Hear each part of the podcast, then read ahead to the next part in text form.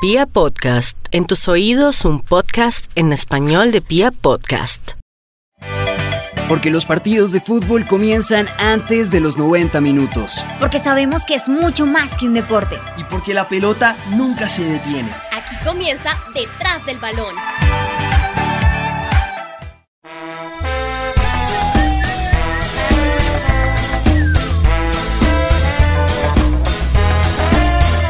Para algunos románticos, el fútbol tiene solo una bandera, la pelota. Esa idea parece reforzarse hoy por hoy cuando en medio de la globalización en la que estamos inmersos, las fronteras entre naciones parecen reducirse. En el fútbol de clubes, las transferencias internacionales han permitido que la concentración de talento se dé sobre el papel sin distinciones nacionales.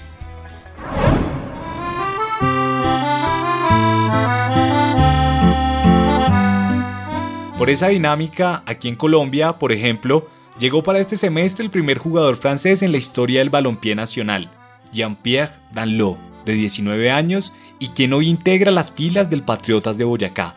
Entonces, en la actualidad el mercado futbolero nos brinda particularidades que, en un pasado, parecían quiméricas. Sin embargo, son tres los equipos a nivel mundial que por decisión propia han remado contra la corriente comercial de los fichajes. En esta segunda entrega de Detrás del Balón, la historia de los equipos que solo contratan jugadores nacionales o locales. Con ustedes, Fútbol y Patria. Bienvenidos. sabemos para la muerte.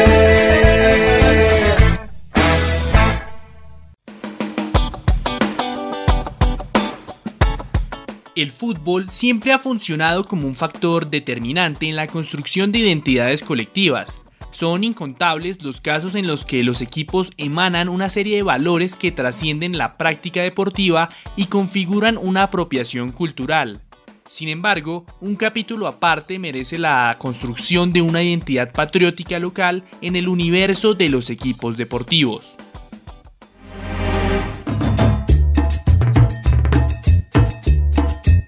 En el caso colombiano, el primer jugador en salir directamente del país para el exterior fue el barranquillero Roberto el Flaco Meléndez, quien tuvo un paso fugaz por el conjunto cubano Centro Gallego de Cuba en 1939. Por su parte, la llegada de futbolistas extranjeros al fútbol colombiano se daría masivamente en el momento histórico que se conoció ampliamente como El Dorado, en cuanto a clubes, el equipo paisa Atlético Nacional se distinguió a nivel local porque entre 1987 y 1999 solo contrataron jugadores nacionales cuando el equipo era dirigido por quien oficiaba a la vez como timonel de la selección colombiana, Francisco Pacho Maturana. Sin embargo, con la llegada del nuevo milenio, los verdolagas retomaron la contratación de jugadores sin hacer énfasis en el tema de la nacionalidad. En la actualidad, en el fútbol colombiano está permitido contratar jugadores extranjeros, pero solo es válido que cuatro conformen la plantilla y tres de ellos estén al mismo tiempo en el terreno de juego.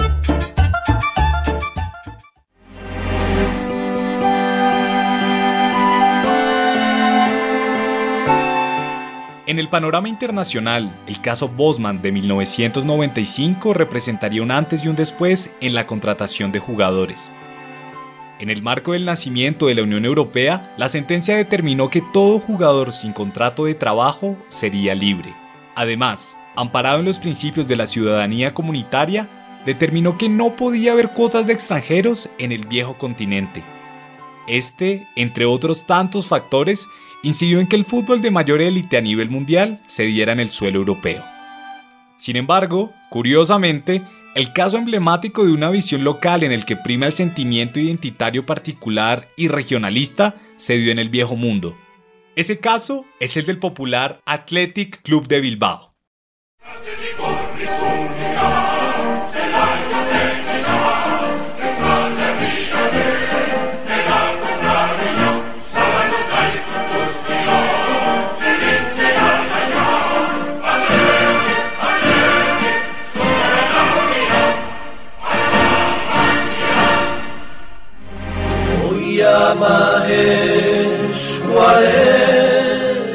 Nunca ha descendido, pero ha estado cerca.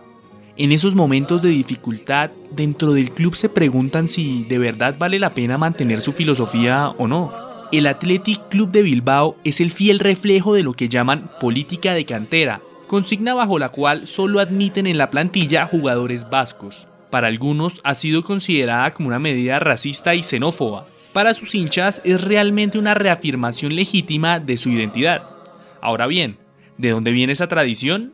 Seguramente muchos no lo sepan, pero el Athletic Club de Bilbao fue en antaño una de las glorias del fútbol español junto al Real Madrid y el Barcelona. Entre 1940 y gran parte de 1950, el conjunto vasco comandó la Liga Española con el histórico Telmo Zarra como abanderado y más adelante con los llamados Once Aldeanos. Yo, sinceramente, y ahora ya he dejado de jugar, pero yo creo que hoy seguiría metiendo muchos goles, igual que antes.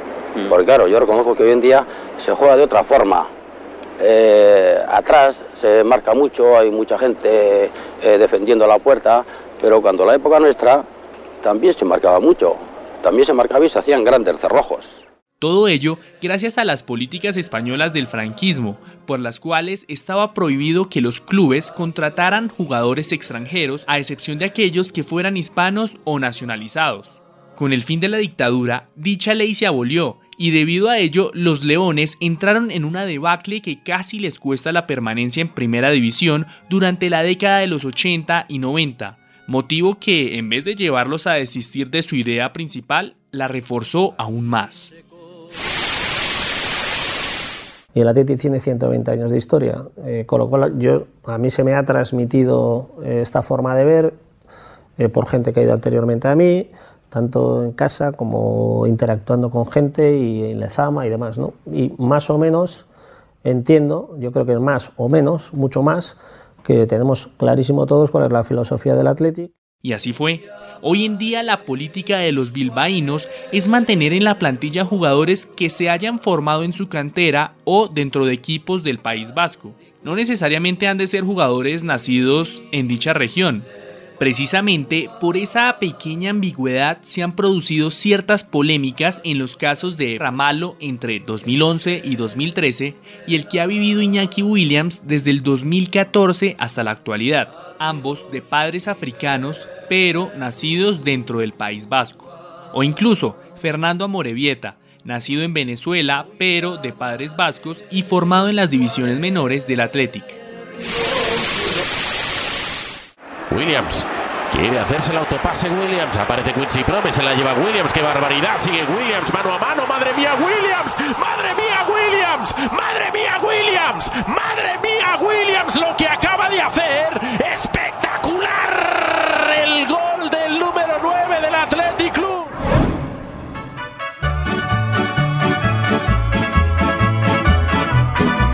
Para hablar del segundo equipo que no ficha jugadores extranjeros, debemos viajar a uno de los países con una de las identidades más marcadas en el mundo. Sí, ese país es México. Esta canción, yo voy a cantar esta canción para mi gente. Desde hace mucho tiempo, el Chivas de Guadalajara es reconocido por ser uno de los equipos más populares de Centroamérica. Y es que más allá de ser el gran club del estado de Jalisco, el rebaño sagrado se ha ganado el cariño de los mexicanos por una particularidad muy especial y, como bien sabemos, patriótica. Esa particularidad es mantener una política de solo fichajes nacionales. Aquí está el Guadalajara.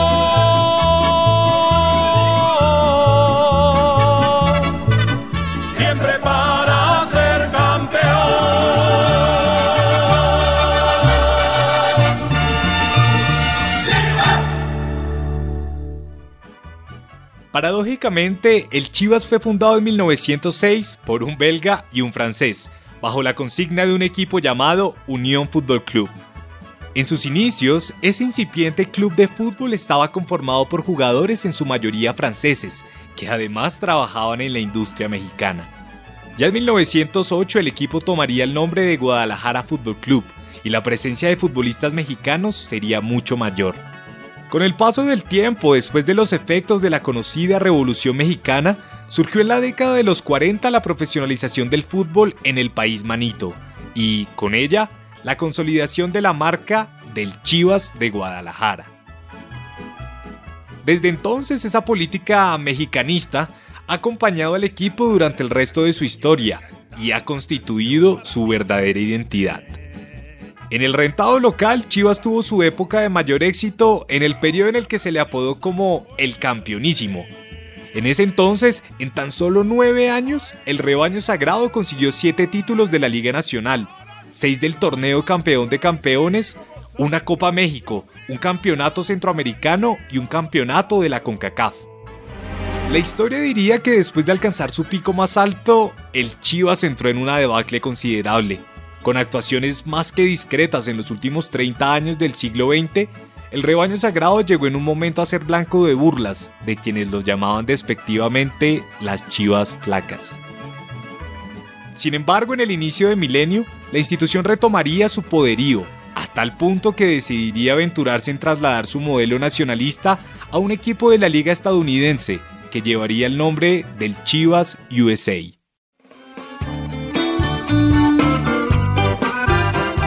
Bajo el lema de Adiós al soccer, llegó el fútbol, el Chivas USA debutó en 2005 en la Major League Soccer con la idea de ser el equipo de los latinos en Estados Unidos. Con ese objetivo, esta especie de franquicia hizo una réplica de monumentos y sitios típicos de la ciudad de Guadalajara en las mediaciones del estadio. Sin embargo, la política de fichar solo jugadores mexicanos no tuvo éxito en la versión estadounidense del Chivas, y por eso en 2010 se desistiría de ella. Gavin puts this one up high, looking to get on it. McKenzie, and what a finish in front! Juan Pablo Angel back at Red Bull Arena for a 1-0 Chivas lead. Unbelievable. A pesar de la inclusión de fichajes extranjeros, el equipo nunca pudo retomar el rumbo y por eso fue que en 2014 la franquicia desapareció y con ella el sueño estadounidense del equipo más mexicano. Hoy por hoy el Chivas de Guadalajara es el segundo club con más títulos nacionales en la Liga Mexicana, bajo la idea de ser el centro del talento local y con el cariño de millones de personas, el Chivas ha remado a contracorriente al mantener su política de solo fichar jugadores mexicanos en la liga latinoamericana que más extranjeros tiene. Parece entonces que su éxito estuviese inmortalizado en aquella unión, a la que hacía alusión el primer nombre del equipo que, curiosamente, y vale la pena recordar, un par de extranjeros decidieron iconizar.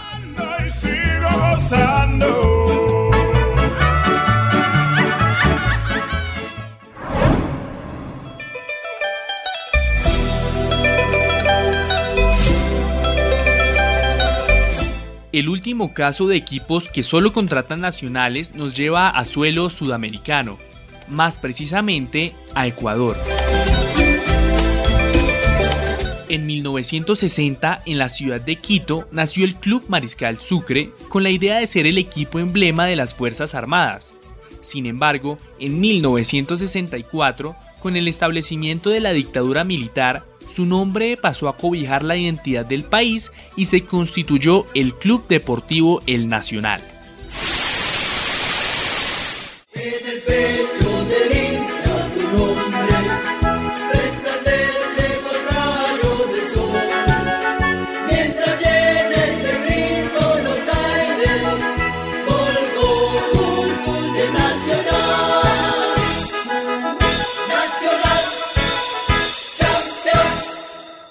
Desde un comienzo, las directivas del equipo establecieron que solo contarían con jugadores nacidos en suelo ecuatoriano.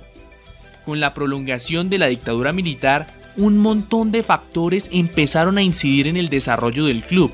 Inicialmente, muchas personas no veían con buenos ojos al conjunto que en el deporte representaba la tiranía, precisamente por su carácter militar manejado desde el Estado muchos jóvenes prestaron el servicio militar obligatorio como jugadores del equipo.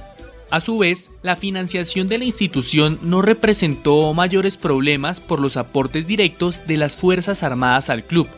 Con esa solidez, el elenco militar consiguió su primer campeonato en el torneo nacional con jugadores provenientes de todo el territorio ecuatoriano. Vamos a ver la pelota, Jorge Ballesteros va sacando el balón, manda la bola, territorio rival, mira su ¡Nacional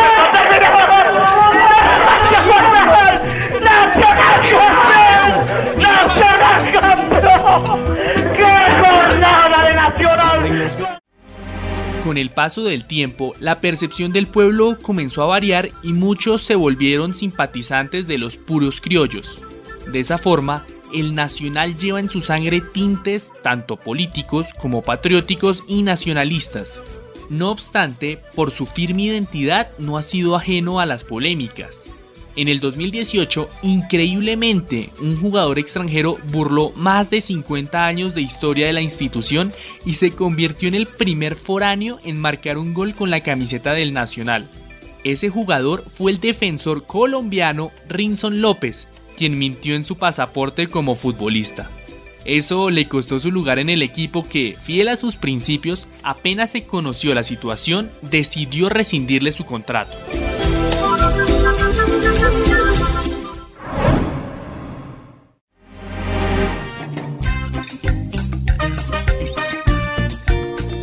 En un mundo en el que cada vez los moldes buscan imponerse sobre la autenticidad, aquellos que deciden apostar por lo propio y llevar la contraria parecen ganar de entrada un reconocimiento popular. Sin embargo, vale la pena preguntarse por cuál debería ser la prioridad en el mundo del fútbol. ¿Cerrar las opciones del mercado por principios institucionales identitarios? ¿O explorar todas las oportunidades que ofrece la industria para competir al máximo nivel? Parece que no hay respuestas absolutas. Cada equipo tiene su propia versión. Cada uno tiene su identidad y para mantenerse no la pueden traicionar jamás. Por el momento, el Bilbao ha cumplido con su misión y ha forjado una identidad sempiterna. El Nacional de Ecuador ha sabido sobrevivir a todas las vicisitudes. Por su parte, el Chivas de Guadalajara ha sido catalogado como el segundo equipo de fútbol más popular del mundo y hace poco más de año y medio llegó hasta el Mundial de Clubes. Podría debatirse sobre sus éxitos deportivos y sus prioridades, pero si hay algo que jamás se les podrá refutar, es su carácter.